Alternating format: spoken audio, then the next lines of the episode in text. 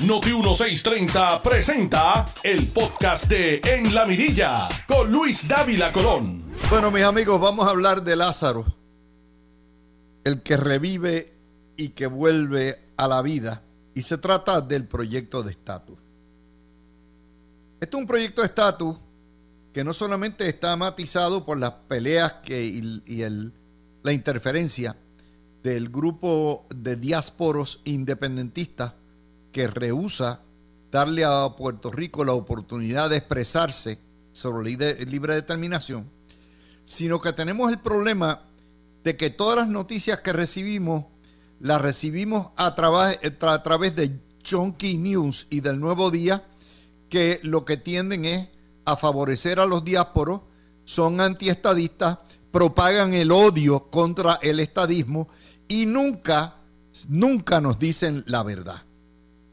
Bueno, pues en las altas y bajas de toda esa eh, eh, desinformación o mordaza, resulta ahora que está a punto de bajar a votación el proyecto de estatus HR 8393, que es el proyecto de estatus de Nidia Velázquez y de Jennifer González, que permitiría, abriría un proceso para que Puerto Rico pueda escoger el futuro entre la estadidad la independencia o la soberanía de la República Asociada. Este es el primer proyecto que excluye el, el territorio, el ELA territorial, el ELA colonial, y que ofrecería a los puertorriqueños una hoja de ruta para entrar. Si usted lee la nota en el Nuevo Día, se va a dar cuenta que Chonky Delgado, que es el embelequero que tienen los Ferrer Ángel hace 20 años para notificarnos lo que dicen en el imperio, prácticamente la había decretado muerto semanas, meses atrás y ahora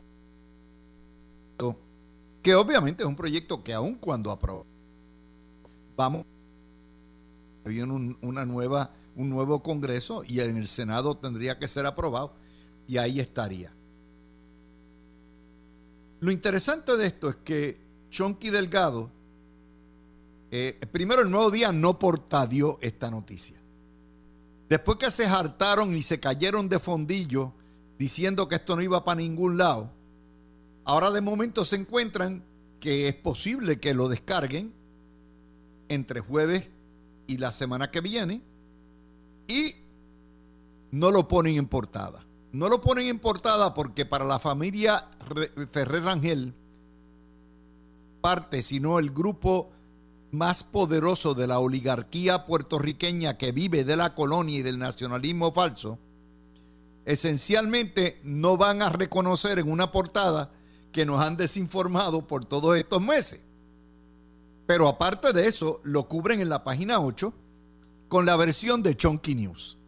José Delgado, también conocido como Chonky, prácticamente le echa la culpa a Jennifer González, a la republicana Jennifer González, de que el Congreso Demócrata no le haya... Prácticamente dice que al final que Jennifer González fue quien lo torpedió, que es una falsedad asquerosa. Si ese proyecto sale sale porque hubo un esfuerzo unitario de los estadistas, trabajando cada cual en su rol, y sale contra viento y marea, contra los prejuicios políticos y raciales, contra los partidismos. Si el proyecto sale, hay que felicitar a Jennifer González, que logró, aunque fuera nueve votos, de los republicanos, un partido que no quiere la estadidad. Y habría que felicitar a Ricardo Rosselló y a su delegación extendida que se han matado el último mes. Oigan, han pisado, han guayado tenis a todo lo que da contra el piso del Congreso, buscando y endosos y logrando cambios. Habría que felicitar también al gobernador de Puerto Rico que en silencio, usando sus contactos de cuando era comisionado residente, le pidieron que fuera y metiera mano también. Pero nuevamente, no vamos a hacer la burra panda. No vamos a celebrar todavía porque esto, hasta que no se vea, no se cree. ¿Verdad? Y como les dije, eso no quiere decir que la estadidad va a llegar mañana, porque es altamente improbable que el Senado actúe sobre este proyecto y altamente improbable que el nuevo Congreso, particularmente en manos republicanas, mover. Pero hay que ser honesto, hay que ser íntegro. Esto es un trabajo de equipo. Ah, que no se han hecho un montón de cosas y nosotros criticamos por ello. Sí, pero lo cortés no quita lo valiente. Yo no estoy aquí para servir de cheerleader y de chihichija para ninguno de los líderes. Yo estoy aquí para decirles a ustedes como ciudadanos lo que yo creo que es mala política pública, lo que creo que es buena política pública y ustedes llegan a sus propias conclusiones. Ese es parte de lo que es el trabajo de lo que hacemos para ustedes. Esa es la primera nota del día de hoy. La segunda nota, el nuevo día prefirió darle portada a los médicos y a la esclavitud de los médicos desde el punto de vista del amo, es decir, del colegio médico, antes que tocar el tema del estatus. Y el colegio de médicos, dice el colegio de médicos, arrecia su lucha por la colegiación compulsoria. Lucha. Ni que fueran derechos civiles, ni que fuera un derecho de propiedad, ni que fuera un derecho divino. Pero no los equiparan a que están los médicos peleando por sus derechos civiles. En pie de lucha, dice el titular. Entonces ponen al presidente, que es un popular, Recuerden que los colegios en Puerto Rico son frentes partidistas, lo mismo el colegio de ingenieros y por mucho tiempo lo fue el colegio de, eh, de, abogados. Son brazos del coloniaje o del nacionalismo de Puerto Rico. Pues toda la cita es del presidente, porque hubo una convención este fin de semana donde dos, de 10.500 médicos que hay en Puerto Rico, que quedan todavía, fueron 2.200. Probablemente, es decir, fue uno de cada cinco médicos. Y entonces quieren hacer, decir, están como el colegio de abogados que tenía 15 mil, las convenciones mil y pico. Y poco a poco han ido bueno, pues dice Carlos Díaz Méndez, el presidente popular del Colegio Médico, que el apoyo ha sido apoteósico, que los médicos se mueven, que los médicos están el colegio médico. Rico. Con mis médicos semanalmente. Yo sé que eso no es todo lo contrario de haber, sido un apoyo apoteósico, a esa convención hubieran ido por lo menos 5 mil, 6 mil, 7 mil, no los 10 mil médicos, no los 2 mil que fueron. Y dice que eh, la cuota de 300 dólares al año es una tontería. O sea, no solamente te obligan a pertenecer a la porquería de colegio y asociarte con elementos indeseables como el presidente del colegio, sino que también te ha... Es el mismo caso, o sea, es una violación crasa del derecho de tú asociarte. Y el Estado tiene una forma menos onerosa y menos invasiva que la Junta Reglamentadora de Médicos, la Junta de lo que sea en el Departamento de Estado. Y dice el presidente del colegio médico que ha hablado hasta por los codos como una cotorra, como un cotorro, para arriba y para abajo, y que se pasa metido en los medios, que esto es para amordazarlos, que el descolegiar, el quitar la obligatoriedad de pertenecer al colegio, va a meterle un tapaboca a los médicos. Yo les pregunto a ustedes, ¿De cuándo acá el proteger una minoría, lo que fuera, dándoles libertad para que se asocien, constituye una mordaza o una amenaza. Los médicos seguirán hablando. Su libertad de, expresión no se la toca a nadie. Meten el nuevo día es más embustero por repetir esto como el papagayo, porque son como el papagayo. No cuestionan, no hacen preguntas. Es un periodismo de letrina que lo para que dé su bueno pues déjeme Díaz Méndez es un funcionario público porque es el presidente de una entidad pública que se llama el Colegio de Médicos Cirujanos. Y como tal hay que fiscalizarlo como a todo el mundo. Pero no, no lo hacen porque dan la versión, es como cuando Jaramillo, a Jaramillo no lo tocan, a Jaramillo lo ponen y él da su versión, la propaganda, la narrativa la da a él y ellos apuntan como los cotorros. Aquí va, y esto es lo que sale. Es idéntico. ¿Y por qué viene esto? Porque se están cayendo uno por uno. El Supremo decidió que los iba a, ver como iba a pelar uno por uno y ya se lo ha aplicado y vienen entonces un de lo que hay una noticia y es lo siguiente eh, ah, eh, piden que las aseguradoras salgan del plan vital. Quiten las aseguradoras. Sí, y el gobierno les paga. Y el gobierno es que lo supervisa. Y miren a ver con quién ustedes quieren ir. Pero la falacia detrás de toda la historia es la siguiente. Los derechos humanos no están determinados porque una mayoría quiera o no quiera. El que una mayoría apruebe o apoye una política pública no la hace correcta. Lo que hace correcto la política pública es que respete el derecho del ser humano. Y pueden los 2.500 médicos, los 2.200 médicos que fueron, apoyar la colegiación compulsoria, pero si eso invade las prerrogativas y los derechos constitucionales del médico individuo disidente, que quiere que le respeten su derecho de libertad de asociación, no hay manera. El peso sobre el que le violan el derecho civil, que lo tratan como esclavo, que lo que piense la mayoría. Que lo que piense la mayoría.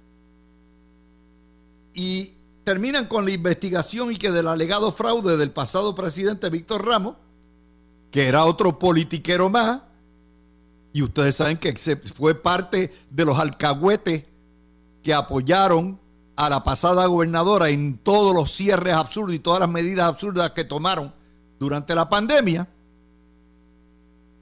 bajo los poderes que tienen el Estado de actuar en situaciones de emergencia, como una pandemia, y entonces la culpa ahora es de Víctor Ramos. Los médicos que me están oyendo saben muy bien lo que va a pasar. Va a pasar exactamente lo mismo que ocurrió con el colegio de abogados. Que de 20 mil abogados que hay en Puerto Rico, apenas 4 mil están asociados al colegio de abogados. El colegio de abogados no desapareció. El colegio de abogados lo que pasa es que tres de cada cuatro abogados dijeron con una porquería y no se metieron. Y hay cerca de 3 mil más que pagan su cuota y pertenecen a la Asociación de Abogados, la cual se asocia con quien quiera asociarse. Alguien ha visto que se acabó la mordaza, lo que pasa es que se le, se le acaba el chupito, porque una vez pierden tres cuartas partes de su matrícula, ¿verdad? Vamos a suponer que de esos 2.200, de que lo que te han interesado, de los 10.500 que hay, son 2.200. Eso pierden una, tienen tres cuartas, no, cinco, cuatro quintas partes la pierden. Y ahí es donde están los chavitos. Ahí es donde están los billetes. Esa historia está hoy y la habremos de discutir. Vamos a discutir también la jauja de fondos públicos. Resulta, finalmente, el gobernador extendió a lo PPCO porque le dio la gana el, el superbono del sobrante de las contribuciones y se lo otorgó a 16 mil empleados más a un costo de casi 20 millones de pesos. Ahora vamos a sumar. La repartición original de este Powerball aplicó a 110 mil. Usted le añade 16 mil más ya vamos por 126 mil empleados públicos de cerca de 150 que hay, 260 mil. Y se los dio a los empleados que le pusieron la pistola en la cabeza para decirle, si no nos das el aumento, nos vamos. Se lo dio a los empleados de acueducto, de la YUPI, de energía eléctrica y de Ahí se fueron de dólares. Se fueron ahora 20 millones más. Son 520 millones. Pero, y aquí es la, la belleza de esto, esta es la el bono de 600. Y el bono de 600 dólares por 160 mil empleados es 100 millones más. Es decir, que hemos gastado cerca de 650 millones de dólares en aumentos de bonos a los empleados públicos. No estamos tomando aquí en consideración que se les aumentó el salario a todo el mundo. Que, o sea, este año ha sido una bonanza. Si Puerto Rico fuera un país lógico y razonable, Pierluisi pilaba entre los empleados públicos, pero ustedes saben que no es así cogen los chavos y le van a votar mañana en contra. Pero que se gasten 650 millones, pero no paró ahí. Recuerden que aquí también se aumentaron los días de fiesta. Y recuerde también que además de aumentar los días de fiesta, algo más interesante ocurre y es que ahora el gobernador le dio libre, le regaló dos días laborables a los empleados públicos. El 24, viernes 23. El viernes 23 es libre. Porque el 25 cae domingo. El 26 se celebra por ley, como es el día de la Navidad. Por lo tanto, los empleados públicos se van el jueves de la semana que viene, free for all, y no regresan hasta el martes.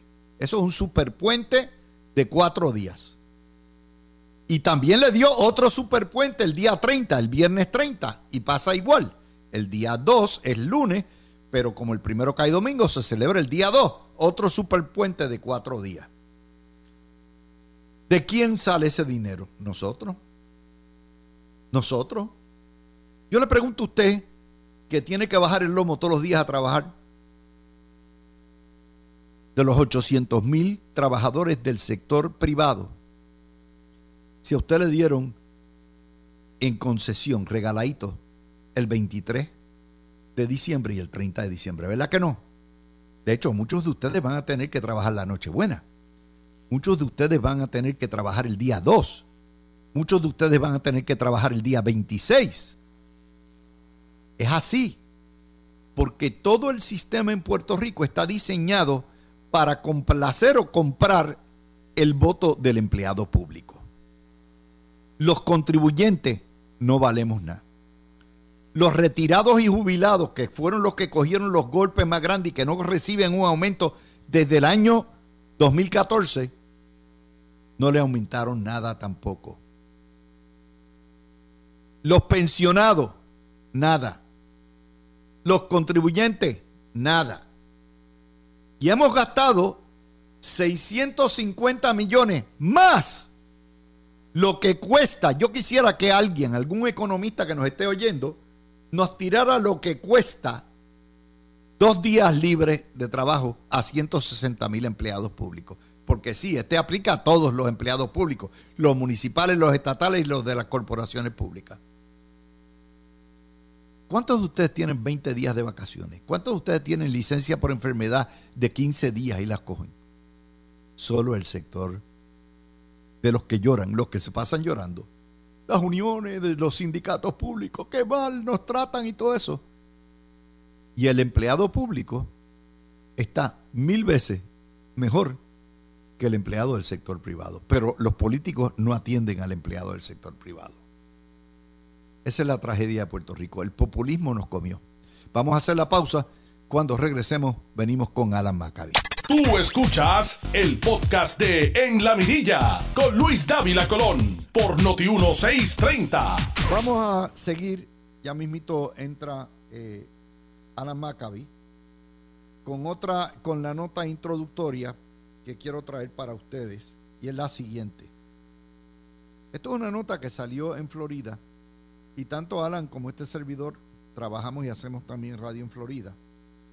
El gobernador Ron DeSantis, que barrió en las elecciones, obtuvo el 60% de los votos, le pidió al Tribunal Supremo de la Florida, que por constitución y ley tiene esta facultad, de que convoque un gran jurado para investigar criminalmente, oigan bien, las llamadas faltas o presumibles delitos de las farmacéuticas que manufacturan la vacuna de COVID, es decir, Moderna y Pfizer, de los centros que las dieron, de los médicos que recetaron o que recomendaron. Es decir, han puesto en el banquillo de los acusados a toda la ciencia. Esto es lo que cuando le preguntan a De Santi, pero ¿dónde está la evidencia? De Santi tiene un secretario de salud que es un matasano, es un hechicero de esos, médico brujo de esos, que no creen las vacunas y que tiene una vieja con las vacunas, y De Santi recoge el tema.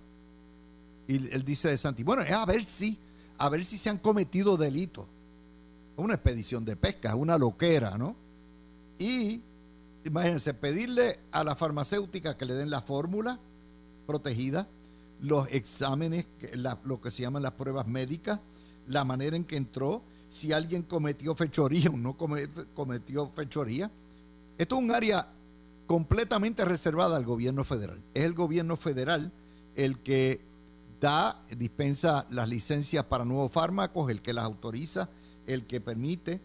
Eh, y el mero hecho de que se vaya a investigar un médico que en la buena fe, en la mejor de su conocimiento científico, haya dicho, mira, ve y vacúnate, que esto es bueno, y que se convierta en un balón político, es una barbaridad.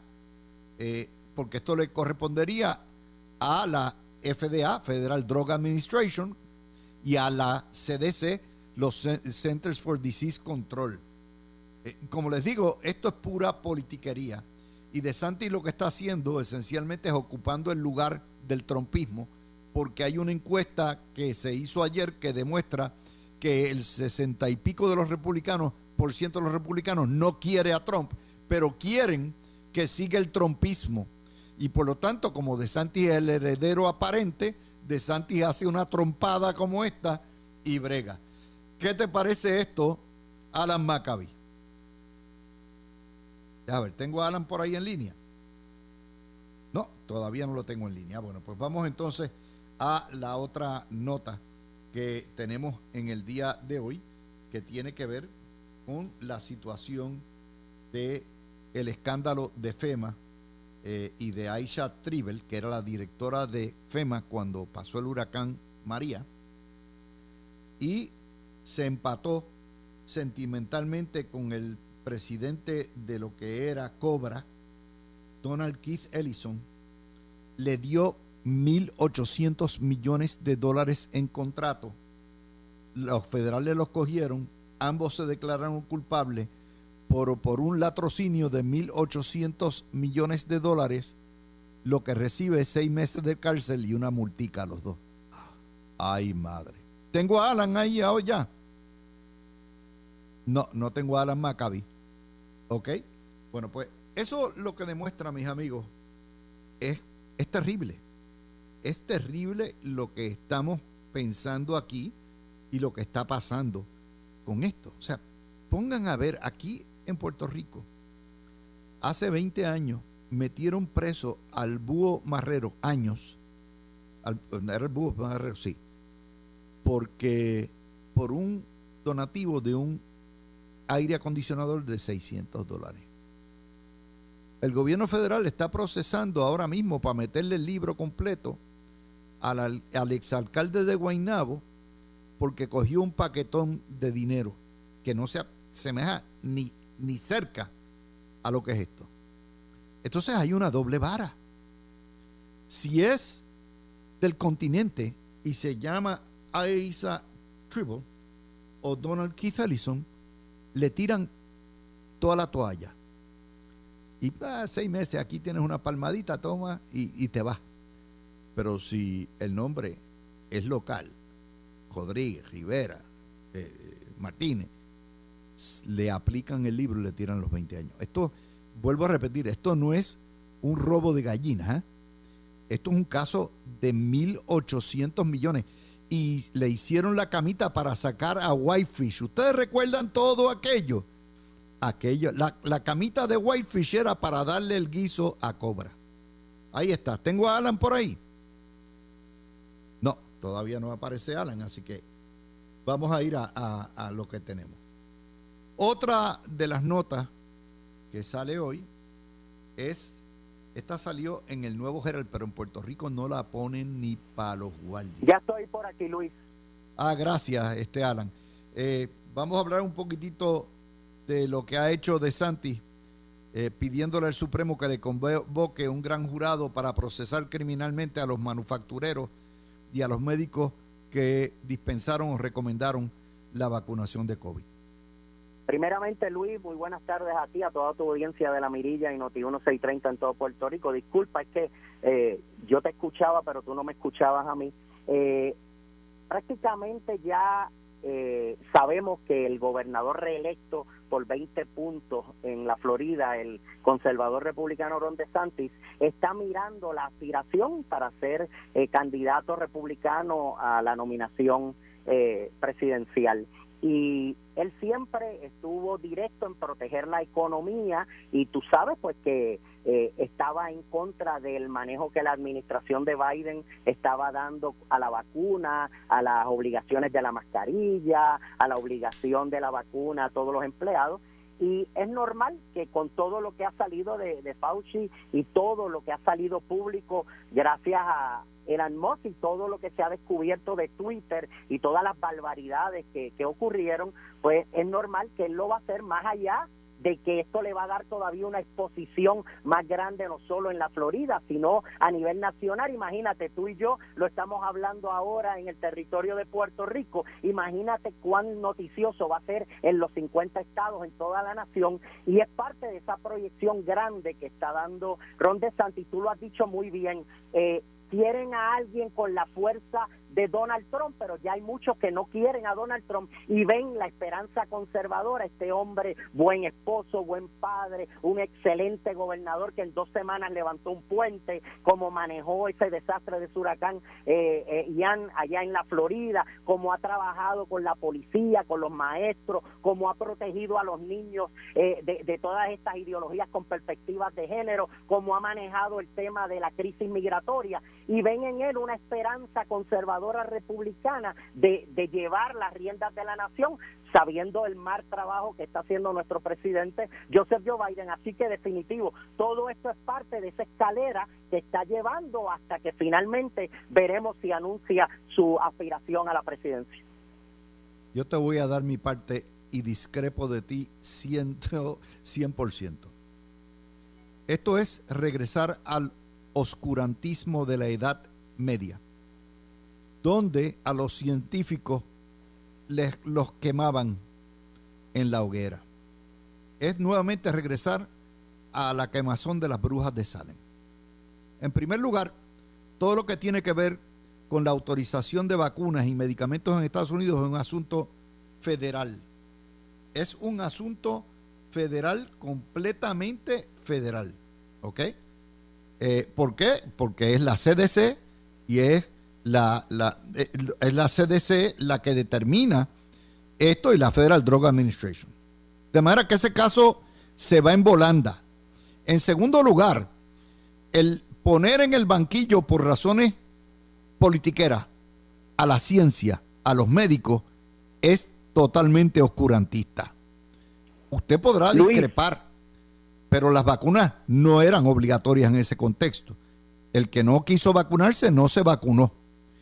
En tercer lugar, aquí hay un efecto, y yo soy de los que creo que esto le puede ayudar en una primaria con Trump, pero cuando llegue a la, a la elección general, esto lo pone nuevamente como un espiritista para todos los efectos prácticos.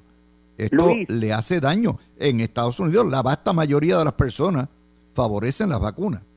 que un gobernador se atreva a hacer criminalizar, porque no es ni tan siquiera una investigación legislativa una investigación civil, criminalizar la ciencia en tiempos de pandemia es un precedente horrible. Aparte de que yo creo que están picando fuera del hoyo, porque me parece a mí que eso es un asunto reservado. El campo está ocupado por el campo federal. Así que yo te di, yo te di mi punto de vista político de Ron DeSantis, lo que está haciendo y lo que conseguirá con esto, pero coincido contigo, yo soy conservador y republicano, pero yo creo en la ciencia, yo creo en la medicina, yo creo en los doctores, yo creo en la vacuna y tenemos que tener un respeto por las personas que saben en esos términos, las farmacéuticas y en tiempo récord como Pfizer y Moderna nos tuvieron una vacuna inspirada por el mismo Donald Trump que se vacunó también, así que yo no estoy y de Santi se vacunó también. Claro, y yo no estoy en contra de nada de eso. Lo que te digo es lo que está pasando y mi punto de vista de lo que está haciendo el gobernador Ron DeSantis y todos los pasos que ha llevado en un sinnúmero de cosas le han resultado muy bien y posiblemente este es uno de ellos de los que está trabajando camino a una posible aspiración y nominado conservador republicano a presidente. Pero es que el que sea políticamente conveniente no lo hace legalmente justificable. O sea, son dos cosas distintas. Claro, y eso se verá en los tribunales, claro. Esto, y acuérdate, De Santis es de los que cree que los estados son repúblicas asociadas. O sea, De Santis todavía vive en la época de la confederación y cree de verdad que son repúblicas asociadas y que el Estado tiene poder sobre esto. Y entonces eso es parte de la cuestión del maguismo, o sea, el debilitamiento eh, y del gobierno central frente a lo que son los poderes del Estado. Y, esa cosa hay que, hay que notarla y hay que apuntarla también, ¿verdad? Ahí eh, tienes un punto bien importante, lo federal y en las cosas que entra el gobierno federal hay que respetarla, es parte de ser eh, parte de esos 50 estados en la federación, pero igual también sabemos que como pasó en Road versus Wade, hay una soberanía a los estados, los estados son soberanos y en todo aquello que no le dan la soberanía al gobierno federal, ellos sí lo pueden trabajar internamente. Por eso, pero la, eh, en términos de licencia, lo que es la medicina, la autorización para medicina es un asunto totalmente federal. Federal, correcto. No es estatal. correcto. Por lo tanto, tú pedirle a la Corte Suprema de Florida que haga, abra una investigación criminal sobre las farmacéuticas. Primero, comercio interestatal. Y en segundo lugar, comercio interestatal altamente regulado por el gobierno federal. Me parece que es picar fuera del hoyo. Esto lo está haciendo para efectos de política de política. correcto. Y él sabe, eh, De Santis tiene una práctica, él sabe que son inconstitucionales muchas de las cosas que propone, las impone y eventualmente se les caen en los tribunales, como por ejemplo el fraude de los electores que cogían a los convictos, que algunos convictos de delitos eh, violentos no pueden votar en Florida, los procesaron y cuando terminaron la, se cayeron los casos porque fueron la propia comisión estatal comisiones de elecciones de cada condado que los invitaban a inscribirse y a votar. Y los inscribían y le permitían. Y Luis, eso lo ayuda a abrazar fuerte esa base conservadora, pero al mismo tiempo su gestión excelente como administrador y gobernador lo ayuda a ampliar y traerse muchos votos del centro, centro derecha, para poder en grande ganar una, una presidencia como ganó la gobernación por 20 puntos en la Florida. Otro tema que quiero traer contigo, que yo sé que tú lo vas a traer hoy, es el video del el dictador asesino de Cuba, Díaz Canel, admitiendo que su administración es un chiste, que en Cuba hay una comisión de seguridad alimentaria y no hay alimento, que en Cuba hay una comisión ganadera y no hay ganado, que en Cuba hay una comisión de pesca y no hay pescado, eh, y que su gobierno es un chiste. No sé si lo lograste ver, pero en realidad eh, para los socios de estos comunistas que rigen en Latinoamérica, eh, aquí en Puerto Rico, esos socios tienen que estar, ¿what? Eso es lo que hay. Alan. Definitivamente, Luis, lo vi y también vi tu Twitter y opiné también dentro del que vi y en el tuyo también. Eh, en realidad, Luis, el gobierno comunista, el gobierno, el, dicta, el régimen dictador, opresor, genocida, ese gobierno comunista corrupto de Cuba, es un chiste, igual que Nicolás Maduro y su gobierno es un chiste, igual que Daniel Ortega, pero Qué bien quedó en ese video de la boquita de comer del presidente Miguel Díaz Canel, que son un chiste porque lo único que hace el comunismo en Cuba es que cambió pobreza por miseria, es que hay una miseria total, es que es un chiste porque no hay nada, es pintura y capota. Y como tú dices, yo quiero escuchar a Juanito Dalmao ahora y a María de Lourdes y al Farinacci y al Muriente y, y a todos estos de violencia comunista natal, eh, comida de perro natal, que van a opinar ahora de estos grandes gladiadores. Bueno, Juan Falocrático no va a opinar nada sobre eso, pero te voy a traer más para que tú veas cómo la prensa puertorriqueña eh, lo tergiversa todo. Página 42 del Nuevo Día. Este es el titular. Expresidente del Perú, el golpista destituido Pedro Castillo, responsabiliza a la nueva presidente de Bunuarte de las protestas. o sea, ponen, este es el hombre que dio el golpe, que suspendió la constitución, suspendió el poder judicial, lo destituyen, tiene a su gente violenta tirando en las calles y entonces el titular que le da el nuevo día es que la presidenta que lo sustituye es la mala y que las protestas son culpa del Congreso que lo destituyó. ¿Tú has visto cómo es la prensa en Puerto Rico?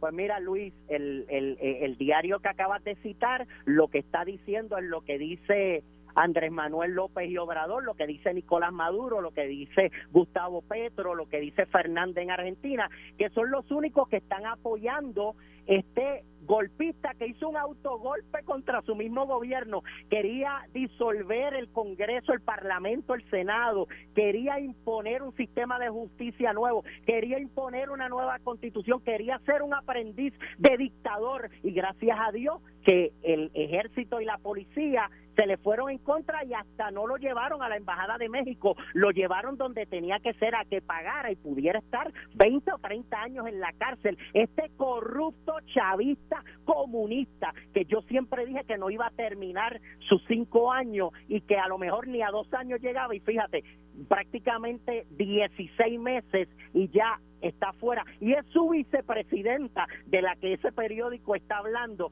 que gracias a Dios de alguna forma encontró la luz. Ya está hablando de unas nuevas elecciones no para abril del 2024 sino diciembre del 2023 yo creo que serán mucho antes. Lo importante salimos de ese corrupto comunista chavista de Pedro Castillo que estaba afectando tanto a Perú. Gracias Alan. Gracias por estar con nosotros Tú escuchaste el podcast de En la Mirilla con Luis Dávila Colón en Noti 1630.